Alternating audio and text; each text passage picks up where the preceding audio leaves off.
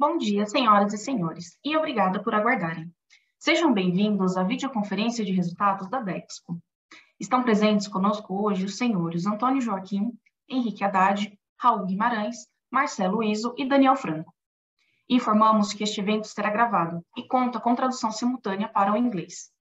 Durante o evento, todos os participantes estarão apenas ouvindo a apresentação da empresa e, em seguida, iniciaremos a sessão de perguntas e respostas quando mais instruções serão fornecidas.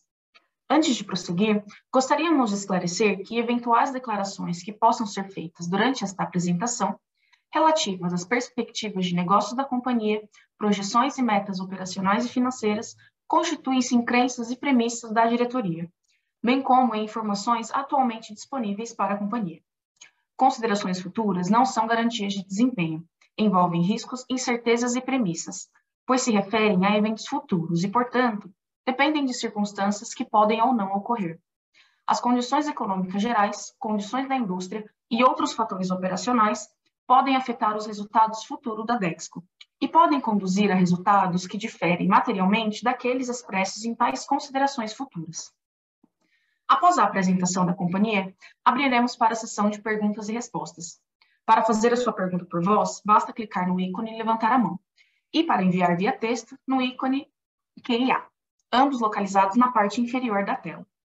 Agora, gostaria de passar a palavra ao senhor Henrique Haddad. Por favor, senhor Henrique, pode prosseguir. Bom dia a todos, eh, bem-vindos e obrigado por acompanharem mais uma divulgação trimestral de resultados da Dexco. Estou aqui com os membros do comitê executivo da empresa e nossa equipe de RI. No slide 3, iniciamos nossa apresentação. Apesar da pressão inflacionária ter impactado diretamente os resultados da empresa, que acabaram apresentando queda de 11% em relação ao segundo trimestre do ano passado, encerramos o semestre com EBITDA ajustado e recorrente de 950 milhões de reais, o que demonstra mais uma vez o novo patamar de nossas operações e nosso diferencial no longo prazo. Esse desempenho foi resultado da sustentação dos patamares de preços, além do melhor posicionamento de nossos produtos.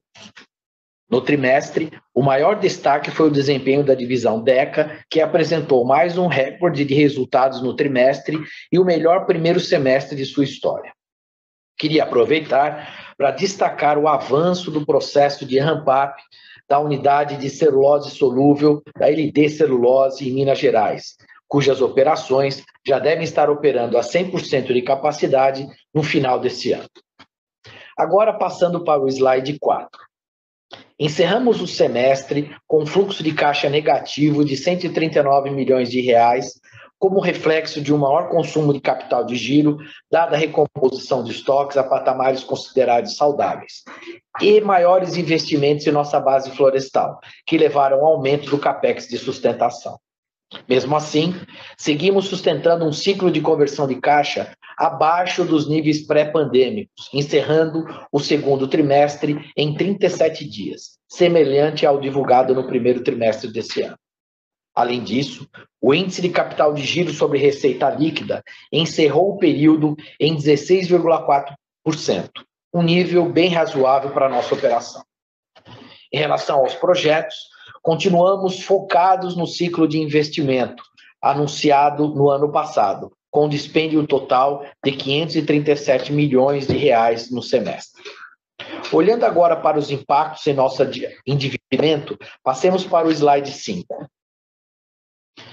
Mesmo com um maior consumo de caixa decorrente dos investimentos realizados, finalizamos o período com alavancagem de 1,7 vezes dívida líquida e EBITDA, um patamar bastante confortável. Em, em continuidade à estratégia de liability management, neste trimestre emitimos certificados de recebíveis do agronegócios, o CRAS, no montante total de 800 milhões, com um custo muito competitivo e prazo médio de 8,3 anos. Esta operação contribuiu para o alongamento do prazo médio de pagamento da dívida para 4,1 anos, além de antecipar recursos para os vencimentos previstos no segundo semestre. Agora falando um pouco sobre as nossas divisões, Passemos para o slide 7. Conforme dados do IBA, o mercado de painéis de madeira encerrou o, tri, segundo trimestre do ano com queda de 7% dos volumes vendidos em relação ao segundo trimestre de 2021, tendo o mercado interno apresentado retração de 14%, enquanto as exportações cresceram 47%. A retração notada no mercado brasileiro deu-se em meio a maior instabilidade nas vendas no setor de varejo, em especial de MDF. No semestre, a retração nas vendas foi de 10% em relação ao mesmo período de 2021, com queda de 16% nas vendas do mercado interno e avanço de 35% nas exportações. Agora, olhando para a Dexco, no slide 8. Na divisão madeira, apresentamos queda de vendas inferior ao setor do mercado interno, com ganhos de market share o que resultou em uma retração de 4,4% no segundo trimestre desse ano e de 6,5% no semestre, quando comparados com o ano passado, mantendo um sólido patamar de vendas, assim como os níveis de utilização da capacidade instalada. Todavia, é, o custo de matérias-primas, como ureia, por exemplo, e a volatilidade cambial impactaram diretamente os custos, levando a uma retração do EBITDA em 22%, quando comparados com o mesmo período do ano anterior. No consolidado do ano, esta retração foi de 13%, com pressão da demanda no mercado interno sendo compensada pelo aumento das exportações e sustentação eh, nos patamares de preço. Vale destacar indícios de estabilização ou até redução de custos de algumas matérias-primas, o que pode indicar um melhor cenário para os próximos meses. Passando agora para a divisão DECA, vamos para o slide 10.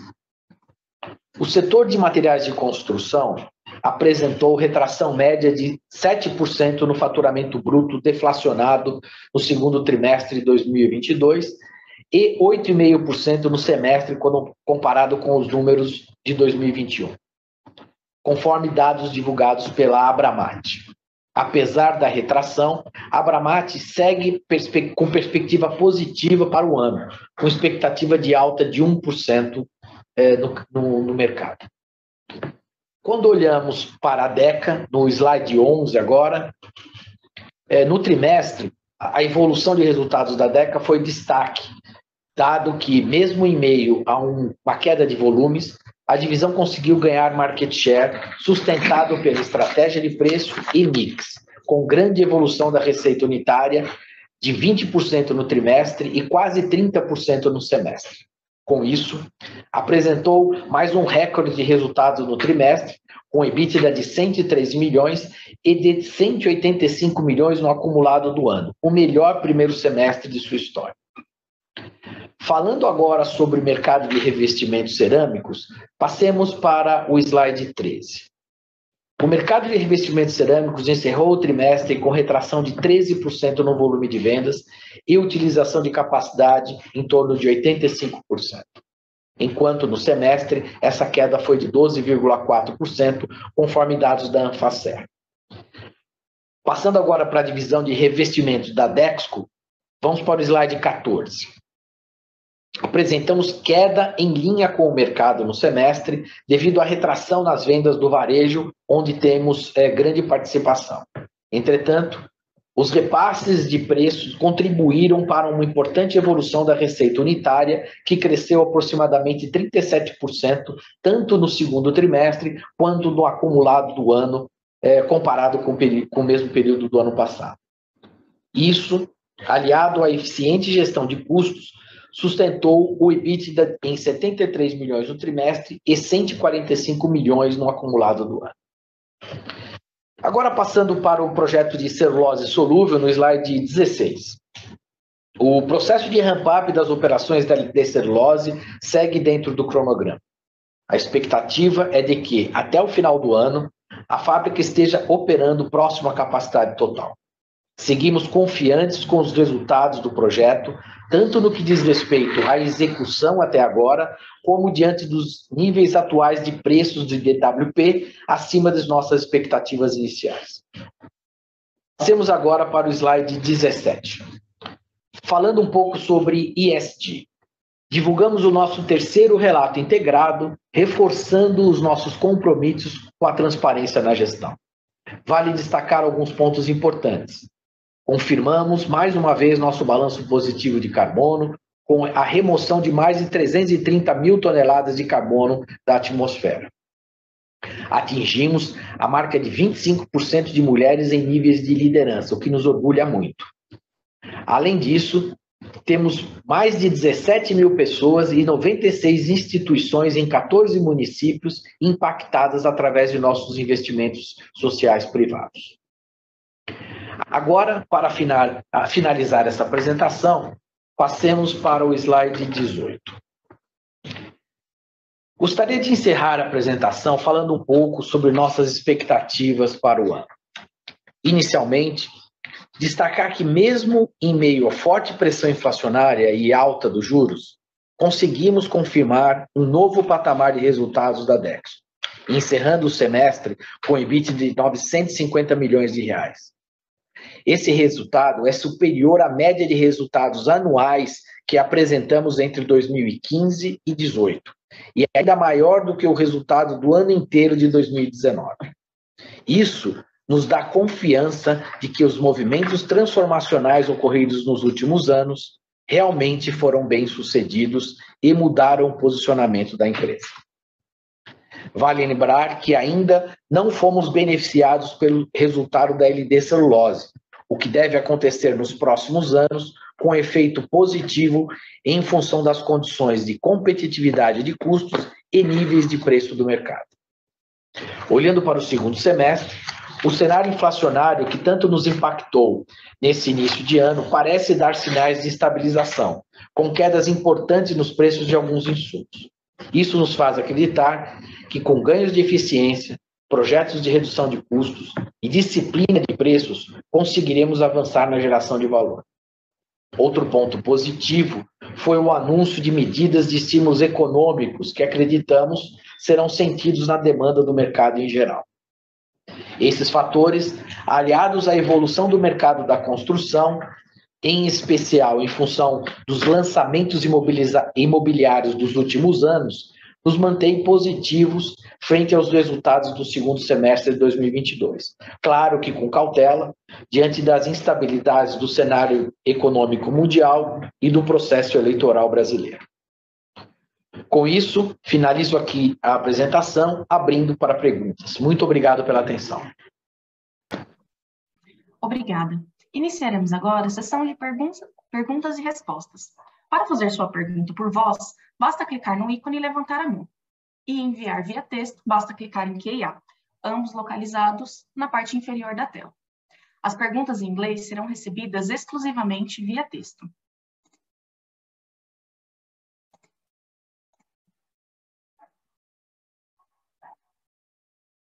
Nossa primeira pergunta vem de Caio Greiner, do BTG Pactual. Olá, bom dia a todos. Vocês estão conseguindo me escutar, pessoal? Estamos tá sim, é... Caio. Ah, legal.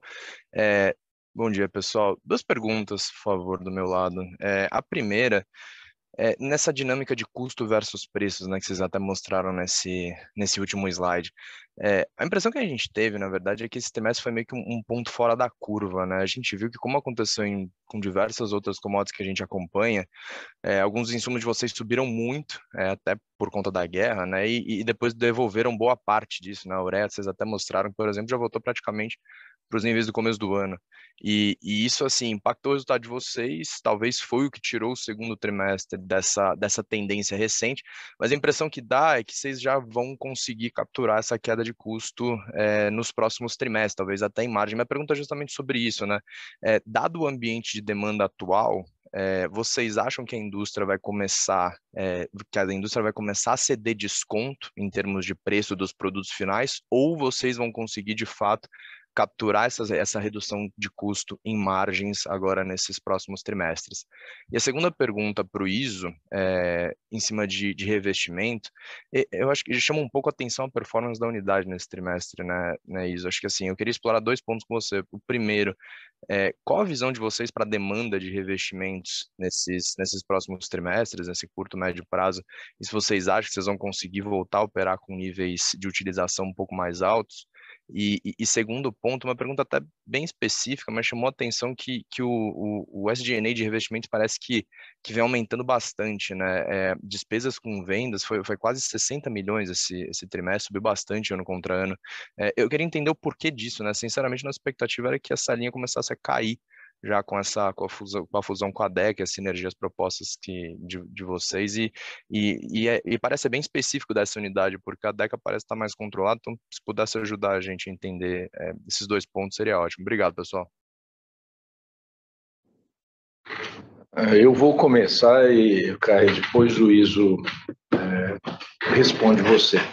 A sua análise está tá, tá correta na essência, o que a gente viu foi um, uma aceleração de muitas commodities, de muitos insumos, como todos acompanharam, aí tem vários efeitos, guerra, Covid, fechamento de portos, enfim, tem uma série de efeitos externos que provocaram isso. É, de fato, é, inclusive o gráfico que mostramos aí é, mostra que nós temos efetivamente uma tendência de queda é, no custo de alguns insumos importantes, tem uma tendência de pelo menos acomodação, mas alguma queda. Nós temos alguns fatores que ainda estão em patamares de custo muito elevados, por exemplo, frete internacional, embora também esteja em queda.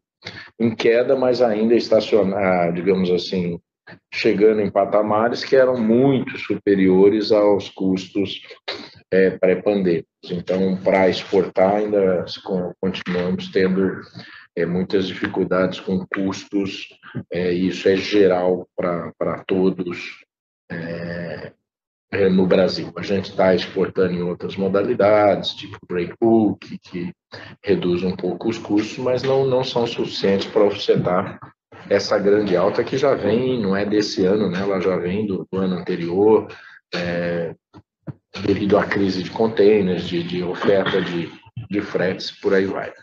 Mas é, é, você tem razão, existe uma tendência de acomodação, a gente espera, digamos assim, para um segundo semestre, um cenário de custos é, com relação a esses grandes insumos é mais acomodado, ele tem muito mais probabilidade de queda do que de ter um, um novo impacto, a menos que a gente tenha uma situação, por exemplo, totalmente fora do, do radar, de grupos de guerra, enfim, de coisas desse tipo.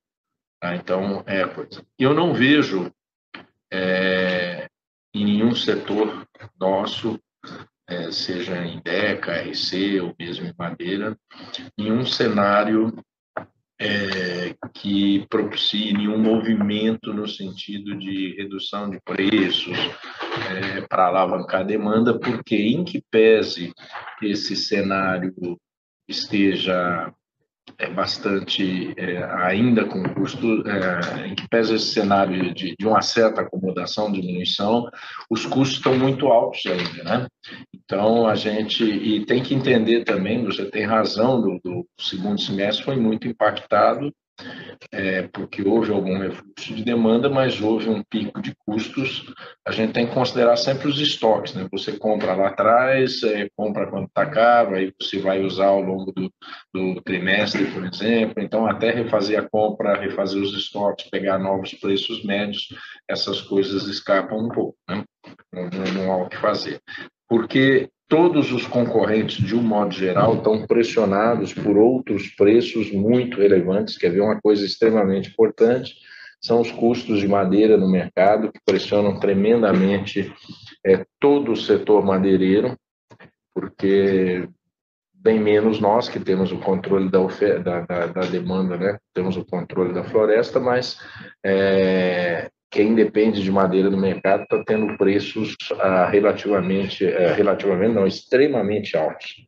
Então, num cenário de custos e de inflação pressionada, onde a maioria das pessoas, das empresas não tiveram suficiente espaço para repassar é, preços é, no primeiro semestre do ano, de um modo geral, então eu não acredito realmente em movimentos de redução de custo, eu acredito, inclusive, que vão haver movimentos de é, repasse de custos, por exemplo, em revestimentos cerâmicos, nós tivemos um, um, um aumento do preço do gás é, inacreditável. Então, é, pressiona tremendamente é, os custos e isso terá de alguma forma ou de outra que ser é, repassado. Então, realmente eu não vejo movimento para downsize na parte de preços. Aí o ISO pode tratar a questão específica aí de RC. Bom dia, Caio. Obrigado pela pergunta. Perdão. Eu acho que a gente olhar revestimento cerâmico esse trimestre, segundo trimestre de 2022, ele é um pouco unfair, eu diria, porque a gente precisa entender um pouco da composição do que aconteceu com o revestimento cerâmico ao longo de 2021. Eh, no primeiro trimestre de 2021, nós tivemos uma mudança sistêmica que nos eh, dificultou o nosso faturamento, principalmente nos meses de janeiro e fevereiro. Então, as nossas, o nosso faturamento ele foi uh, traduzido com um volume maior no segundo trimestre comparado ao primeiro trimestre de 2021, o que fez com que a base do segundo trimestre de 2021 fosse bastante inflada por esse problema sistêmico, o que faz que na comparação entre 2022 com 2021 ela seja um pouco unfair. A melhor maneira para olhar revestimento cerâmico ao longo deste ano principalmente na composição do primeiro e segundo semestre, é uma leitura semestral, tá? onde a gente tira, obviamente, o viés da mudança sistêmica. Então, em relação a, a, a sua pergunta sobre, sobre as nossas margens de EBITDA e a composição do nosso SGNE, eu não sei, eu queria retomar também um pouco do meu discurso que nós tivemos, tanto eu como o Antônio, lá no nosso Duratex Day. Né? A gente falou que ao longo dos próximos cinco anos a gente incrementaria significativamente os nossos investimentos nas nossas marcas, né? E esse era um dos motivos pelos quais a gente tinha feito aquela mudança de gestão de arquitetura das marcas do portfólio da Dexco. Então, esse ano nós tivemos dois eventos, basicamente, uh, que têm um investimento relativamente alto, que nós não tivemos no ano passado. Um deles foi a Revestir, né? E o outro foi um reposicionamento da marca Ceusa, que historicamente não comunicava, não falava com os consumidores. De novo, a ideia da mudança que nós tivemos na nossa arquitetura de marca é que desse liberdade para que as marcas se posicionassem e falassem. Então, um exemplo claro disso, por exemplo, agora recentemente, dado o novo posicionamento que fizemos com a marca Ceusa, nós tivemos o patrocínio do São Paulo Fashion Week com a marca Ceusa. Então, fora os investimentos em marketing, que foram, obviamente, elevados para que as marcas se aproximassem dos nossos consumidores, através de um novo posicionamento, a gente passou a ter esse ano também um pouco de cross-charge corporativo para o negócio de investimento cerâmico. Então, se você olhar para a nossa margem bruta, né, ela ainda se, ela, ela, ela, tem uma, ela tem um ganho de margem bruta que mostra de novo, um pouco da nossa agenda, que ela é comum tanto na DECA como em revestimento cerâmico, que é a busca constante pelas nossas eficiências operacionais. Tá? Em relação à demanda, só para ser bastante curto aí na minha resposta, obviamente as nossas expectativas é que a, a, a demanda está aí, a gente está enxergando uma retração, sim, por parte do varejo, não acho que vai ter grandes mudanças no cenário de demanda. Obviamente que as taxas de queda elas vão se diluir, porque no segundo semestre do ano passado, a gente já tinha um mercado que já vinha um pouco se deteriorando. Então, você vai ter uma base um pouco mais baixa, então, muito provavelmente, a performance volumétrica daqui para frente seja melhor no que diz respeito aos eixos se comparado ao primeiro semestre. Maravilha, pessoal. Obrigado. A próxima pergunta vem de Márcio Farid, da GS. Bom dia, pessoal. Obrigado pela oportunidade. É, eu queria focar minha pergunta é, em madeiras, que eu acho que é onde está a principal dúvida nossa aqui, dos investidores também, sobre como pensar para frente. Eu não sei se o Antônio ou o Raul querem, querem falar, mas, é, Antônio, você falou brevemente sobre é, o custo elevado, principalmente para os concorrentes que dependem mais de madeira de mercado versus vocês, né? É, mas se puder falar um pouquinho mais sobre o cenário competitivo, porque a gente sabe que em períodos de estresse também é, a concorrência não necessariamente é, é, é racional é, e geralmente focam em volume mais do que imagem também, né? É, então, assim, se a gente pensar no, no segundo semestre, o que, que dá para a gente esperar sobre é, a, a, estratégia de pricing? Acho que não da, da Dexo, que eu acho que já está tá até clara a queda que a gente viu. O meu entendimento sequencial aqui foi muito mais mix do que, do que desconto mesmo, né?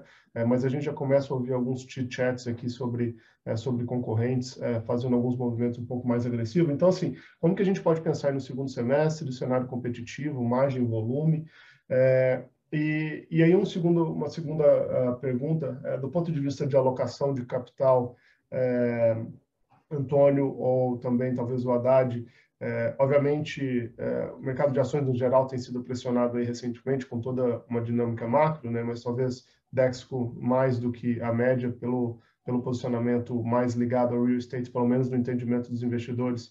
Então, é, pensando no nível de, de de ação hoje e, e tudo o que aconteceu com a visão do management, é possível fazer alguma coisa aí do ponto de vista de cash return, talvez buyback, alguma coisa que possa é, trazer um pouco de confiança ou talvez até é, é, fazer parte mesmo da, da, estratégia de alocação de capital de vocês, né? Seriam essas perguntas. Obrigado. Márcio, obrigado pela sua participação. Vou falar um pouco de madeira e o, e o Raul pode, sem dúvida, complementar aqui. Eu reforço o ponto, Márcio, que eu realmente não vejo movimentos, nenhum movimento relevante de redução é, de preços é, à frente. É, pelo contrário, a maioria das empresas é, necessitando de, de preços é, exportando muito forte, ainda houve um nível de exportação ao longo de todo o primeiro semestre bastante forte, muito superior aos anos anteriores.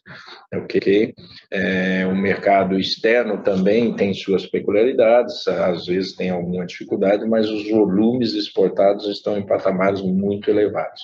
É, nós, os principais concorrentes, exportando muito, é, um patamar de, de de dólar positivo para isso, enfim, é, retira a pressão do mercado interno. O que a gente viu e pode estar tendo algum. A gente tem que tomar muito cuidado com, com o que se capta muitas vezes com clientes, com coisas, porque o, é, não houve no mercado nenhum movimento de retração é, de preços, aqueles típicos que havia no passado, é o que houve é uma empresa, digamos, promocionando uma determinada linha de produtos ou outra, mas nada no geral, inclusive movimentos, é, anúncios, a gente fez, é, a gente tem anúncios de, de, de, ajustes de preço, alguns concorrentes também, então é, eu acho que eles vão ser mesmo necessários, o cenário é mais por aí é, no segundo semestre. É muito difícil falar é, em redução de custos, porque a demanda ela está em patamares, é, vamos dizer assim, não, não tem queda significativa de demanda.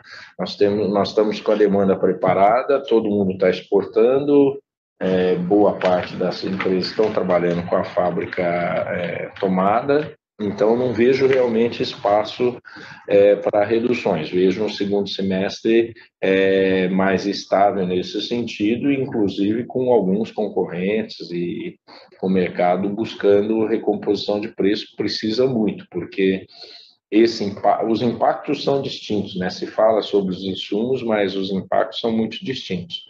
É, por exemplo, o impacto de madeira é um impacto muito significativo, né? Porque a madeira de um ano para cá no mercado subiu três, quatro vezes. Então, e, e não é um tema, não é um tema que se pode ter nenhum atalho, né? Então, quem tem, tem, quem não tem, não tem. Se vai comprar no mercado, quando tem, o preço é caro. Então, realmente é um cenário bastante restritivo de madeira e que deve perdurar nos próximos anos, não é uma coisa de solução breve. Quem analisa a situação florestal do Brasil sabe que esse, esse, é, esse é um tema para os próximos seis, sete anos, é de longo prazo, porque realmente existem grandes expansões, principalmente do setor de celulose, enormes expansões, pressionando tremendamente a oferta de terras e madeira. Então, esse cenário não reflui nos próximos anos. Então, é, vamos ver como o mercado acomoda. Mas eu não acredito, acho que os patamares de demanda estão fortes o suficientes para, é, e, e, também o tema da exportação para que não se justifique é, nenhum movimento é, mais forte nesse sentido. A gente tem que ter cuidado porque sempre existe uma briga né, entre natural de, de clientes que às vezes demandam por alguma oferta, por algum processo, uma ou outra empresa que precisa colocar um produto ou outro, mas a gente não viu nenhum movimento generalizado. O que a gente viu no máximo foram empresas que poderiam fazer ajustes lá por março, abril, que são tradicionais, e que não fizeram e aguardaram, mas também não, não houve redução, tá? Então, e entramos no ano, ao final do ano passado, com patamares de preço é, é bastante positivos. Andamos no ano passado muito acima da inflação. É, Raul, você quer complementar algum fato? Obrigado, Márcio. Obrigado, Antônio. Acho que é, é muito pouco a complementar aqui, é, exceto dois elementos adicionais. Né? O primeiro deles é que o, o pior da madeira no custo dos, de quem não é integrado está por vir, né? porque a madeira veio, é recente esse fenômeno também de preço, muita gente tinha contrato, acordos, então está todo mundo renegociando a madeira spot e a madeira contratada. Então, a gente ainda vai ver pressão de madeira forte nos concorrentes, bem como é, os outros insumos reduzindo, mas com alguns estoques e tudo mais. Então, a gente ainda vai ver margem pressionada e racionalidade ou irracionalidade não tem muito espaço para redução de custo, como não houve redução de preço de forma sistêmica no primeiro e no segundo uh, trimestre. Segundo elemento é que a gente começa a ver sinais de demanda de uma certa forma mais construtivos. Se a gente olha a indústria, a indústria está em patamares equivalentes a 2021, ligeiramente abaixo. E varejo, se a gente olha em julho, a gente já olha vendas na ponta também ligeiramente acima, 21 até. Então você começa a ver sellout construtivo, redução de estoque, ajuste de estoques. Então não vejo deterioração adicional de margem, vejo sim uma necessidade premente, como o Antônio falou, de recomposição de margens de todo o setor e, e os nossos concorrentes ainda mais pressionados que a gente mesmo. Complementando aqui, Márcio, a, a pergunta sobre a alocação de capital, é, de fato a gente vem acompanhando esse processo de uma forma muito diligente aqui dentro da, da Dexco, é, não de agora, né? Já há algum tempo a gente vem trabalhando muito próximo das alavancas que a gente consegue administrar. É, primeiro, falando sobre investimentos, a gente está confirmando os investimentos de médio e longo prazo que anunciamos no ano passado. Então, parte é, do, dos recursos que a gente tem gerado e pretende gerar até o final do ano vão ser destinados a financiamento dos nossos investimentos.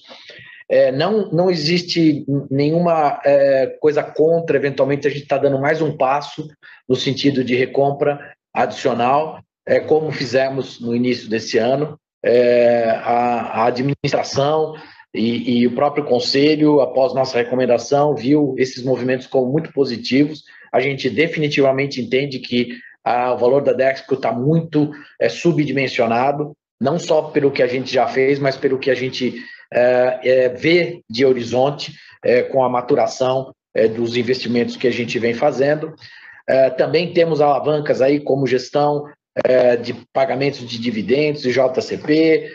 a gente tem mostrado em alguns movimentos no, nos últimos anos onde eventuais excessos de resultado ou, ou caixa que está você, além do que a gente tem é, previsto gerar, podem ser direcionados. Então, é, diversas iniciativas estão sendo feitas. Não teria um, um movimento só é, que poderia é, ser utilizado. O, o, mais importante, eu acho que é a, questão da, da preocupação da geração consistente é, de caixa, junto com resultados, para que a gente, é, de verdade, possa tomar essas decisões. Né? Acho que a base de tudo é a gente continuar num processo de geração de caixa consistente, é, em função, naturalmente, da, da, da, geração de valor, resultado e, e gestão de, de, investimento e, e capital de giro. Mas é, estamos aqui bastante atentos é, para as oportunidades. Isso pode acontecer sim. Ótimo. Obrigado a todos. A próxima pergunta vem da Isabela Vasconcelos, do Bradesco BBI. Olá, vocês me escutam bem? Sim, Isabela. Ótimo, obrigada pela oportunidade. Bom dia a todos. Eu tenho duas perguntas aqui. Acho que primeiro é, em, painel de madeira e, e, sobre evolução de mix, né, Raul? Você comentou que, que tanto vocês estão vendo bons sinais aí, tanto de, de do, da indústria quanto de, de varejo, mas puder comentar como vocês esperam a evolução de mix é, e também como vocês enxergam o nível de estoque é, nas cadeias é, hoje. É, e também perguntar para o ISO assim, sobre o outlook de, de demanda é, dos diferentes produtos da DECA, como vocês têm visto o, o order book de vocês evoluindo ao longo do ano. É, acho que ajudaria bastante a gente aqui. Muito obrigada. Obrigado, Isabela. A evolução de mix é um tema natural, a gente vê isso em mercados mais maduros do que os nossos de painéis, né? Europa, por exemplo, Estados Unidos, em alguns países da América Latina, a gente vê a utilização de revestidos muito mais intensa ou intensiva do que no Brasil.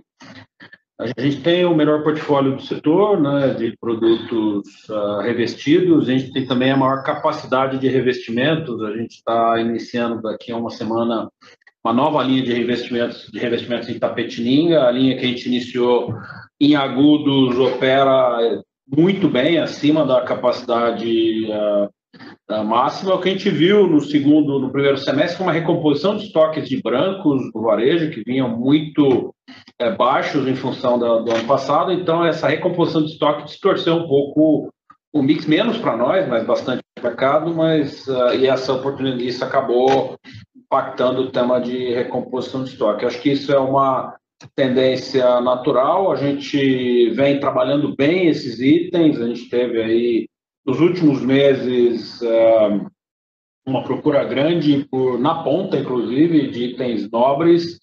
Eh, e a gente está trabalhando com o consumidor essa tendência também. Então, a gente tem visto Uh, fora do Brasil e no Brasil também uma utilização muito melhor dos itens revestidos, inclusive para a parte interna, e uma troca uh, do branco por, por, revestidos. E também trabalhando em parceria com o varejo uh, para que o nível de preço seja adequado, inclusive, né, em termos de margem, para que, que haja uma possibilidade de, eh, de escolha.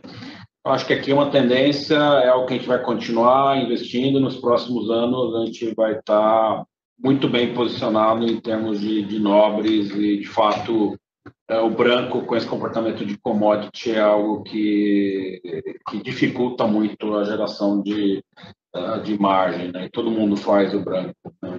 Assim, criar capability para trabalhar com tendências, com designs, é algo que, que é um diferencial da Dexter nesse momento.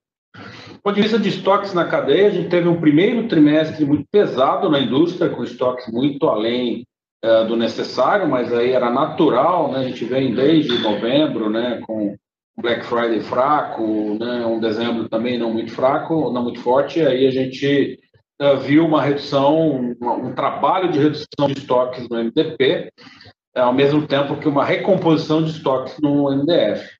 Hoje, de maneira geral, a gente vê uma cadeia com níveis de estoque bem ajustados. A gente vê a indústria com níveis até mais baixos do que a gente via uh, no começo, no final do ano passado. E a gente vê o varejo começando a ajustar os estoques para patamares saudáveis. Né? O varejo precisa ter estoque também. A proposta de valor do varejo de painéis é entrega rápida, né, com sortimento. Então, é importante que eles tenham estoques e estão em níveis uh, abaixo de 60 dias, o que é absolutamente normal para uma operação uh, de varejo. Nós, na indústria, aí, em função da demora das exportações, a gente acaba produzindo itens para exportação que viram de um mês para o outro, então, naturalmente, a gente teve, teve que trabalhar com nível de estoque um pouco maior, mas nada absolutamente fora do normal. Então, vejo estoques na cadeia ajustados e com vendas na ponta que nos fazem pensar de que devem continuar ajustados em, em se confirmando esse nível de demanda na ponta daqui para frente. Bom dia, Isabela. Se eu entendi bem a sua pergunta em referência às nossas expectativas para a demanda futura agora para o segundo semestre, é correto isso? É isso. Ah, ok, obrigado. Bom, acho que o Haddad mencionou já no começo da apresentação dele, ou no final da apresentação dele, num dos chats importantes da, da apresentação, onde ele fala um pouco da nossa expectativa futura. Historicamente, para a divisão DEC e revestimento cerâmico, o segundo semestre é sempre melhor do que o primeiro, do que o primeiro semestre. Então, nossa expectativa, é, com tudo o que pode acontecer nesse cenário de eleições, é que a gente tenha aí uma demanda um pouco melhor do que tivemos no primeiro semestre.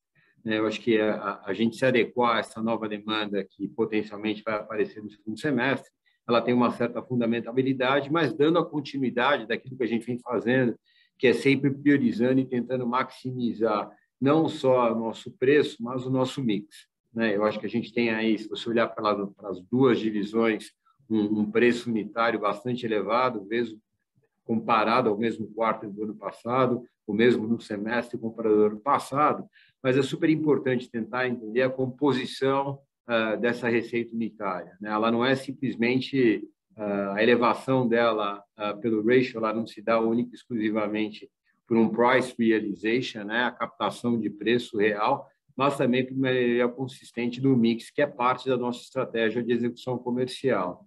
Então, o que a gente vai tentar fazer para o segundo semestre, sem dúvida nenhuma, é além de a gente poder uh, tentar capturar uma demanda que é maior do que a do primeiro semestre, sem dúvida, continuar na nossa estratégia uh, de preço e mix. Então, muito potencialmente, a gente tem aí um segundo semestre, por essa perspectiva, tanto de geração de receita como de volume, melhor do que a comparação do primeiro semestre. Super claro, obrigada, Iso, Raul. Próxima pergunta vem de Raul Grego Lemos, da Eleven Financial.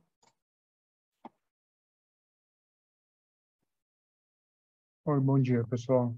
É, até aqui a maior parte das perguntas já foram respondidas, mas do lado de, do ponto de vista de investimentos, eu gostaria de entender assim como que é, vocês estão vendo a relação de novos de continuidade do plano de, de expansão de, de, das novas plantas ali de novos investimentos que vocês estão fazendo com esse aumento da alavancagem recente ainda está num patamar relativamente saudável mas a gente vê, viu aí nesse primeiro semestre como mencionado uma queda no, no volume, né? E assim, possivelmente com esse aumento de é, juros aí, inflação, tudo, possivelmente a, o, a, o volume deve continuar aí relativamente mais baixo. Então, é, essa alavancagem ali, os projetos poderiam estender,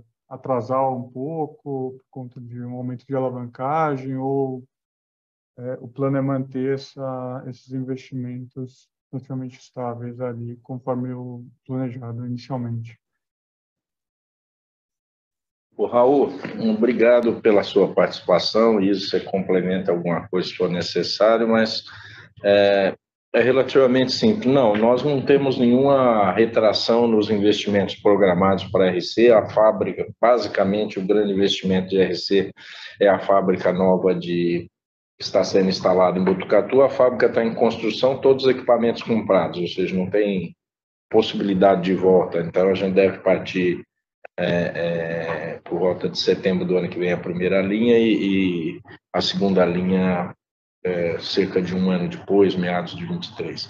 Então, realmente não tem, é, meados de 24, perdão não tem uma, é, uma ação nesse sentido. A gente tem um forecast para os próximos anos de mercado, acredita na capacidade de, de, de colocação das marcas e vamos continuar. Mas tem que entender também que em revestimentos é, é, é bastante distinto, por exemplo, de madeira, mesmo de louças.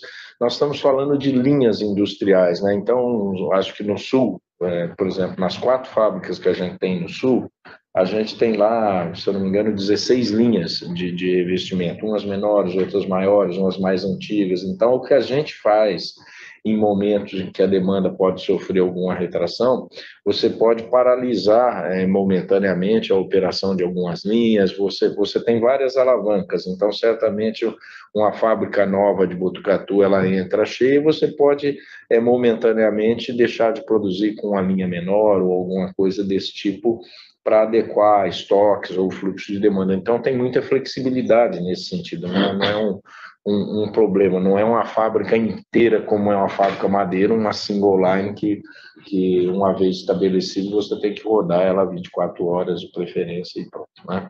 Então, a gente mantém como o o próprio Haddad é, mencionou, a gente mantém forte o nosso fluxo de, de investimentos, que eles são investimentos focados no longo prazo e também mix, né? Uma, são investimentos destinados à produção de grandes formatos, de lastras, é, de, de, produtos especiais que vão enriquecer nosso mix. Não, não faz nenhum sentido é, ajustar investimento, e nem é possível, como eu expliquei no caso de Botucatu. O que pode haver é ajustes de demanda por, por operações e de, de ajuste de estoque, paralisações temporárias de linhas pequenas, é, transferência de uma ou de outra, são coisas que são possíveis. Tem, tem, tem o ISO, todo o time dele tem bastante ferramentas para mexer nisso aí.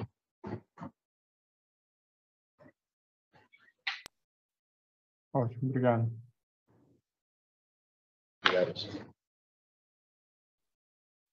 A próxima pergunta vem do Carlos Herrera, da Condor Insider, e recebemos via texto.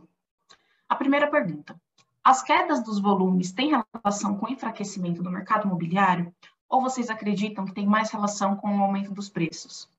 Segunda pergunta: Para o segundo semestre, vocês estão esperando uma contínua queda nos volumes?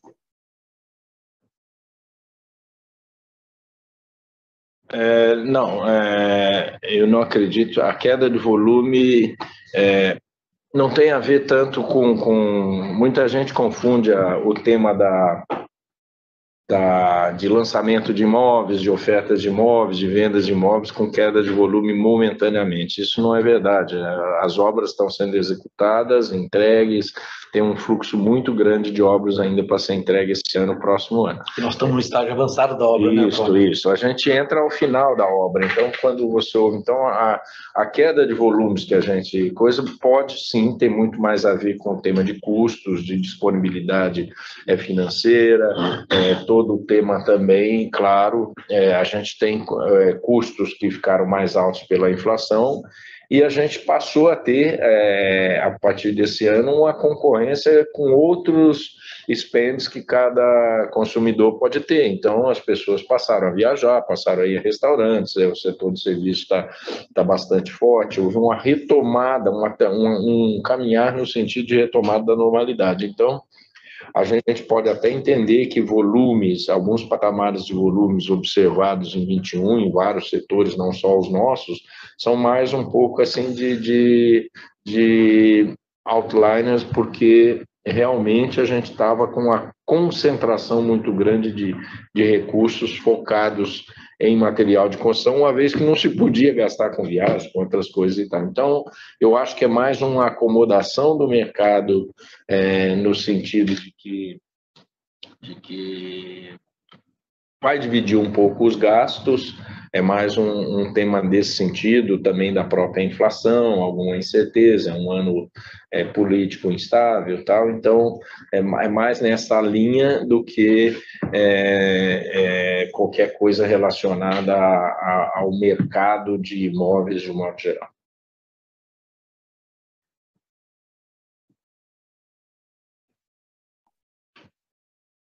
Encerramos neste momento a sessão de perguntas e respostas. Gostaria de passar a palavra ao Henrique Haddad para as considerações finais. É, mais uma vez, muito obrigado a todos pela participação. É, a gente aqui, junto com o time de, de RI, os executivos, ficamos à disposição é, para frente, nossos, nossos contatos frequentes aí para outros esclarecimentos. Antônio, quer fazer os comentários finais aí? Só agradecer o pessoal, a participação, falar que todo o time está aqui à disposição para quaisquer esclarecimentos, né? E reforçar que, que temos ainda, é, nós temos mesmo uma visão mais à frente positiva. Não temos assim, é, os mercados estão resilientes e a empresa é, apresenta hoje, sempre reforço isso, um outro patamar de resultados. Né? Se a gente comparar aquilo que o Haddad mencionou, em 2019 fazíamos EBITDA próximo de 900 milhões em um ano, quando nós estamos entregando isso, é mesmo com um trimestre um pouco mais difícil, em seis meses. Então, é um outro patamar de resultados, a gente acredita muito nas, nos esforços de longo prazo, naquilo que a gente está construindo, na estratégia de custos, de produtividade, focados a melhor resultado e vamos seguir Obrigado. Até logo. O webinar da Dexco está encerrado. Agradecemos a participação de todos e tenham um bom dia.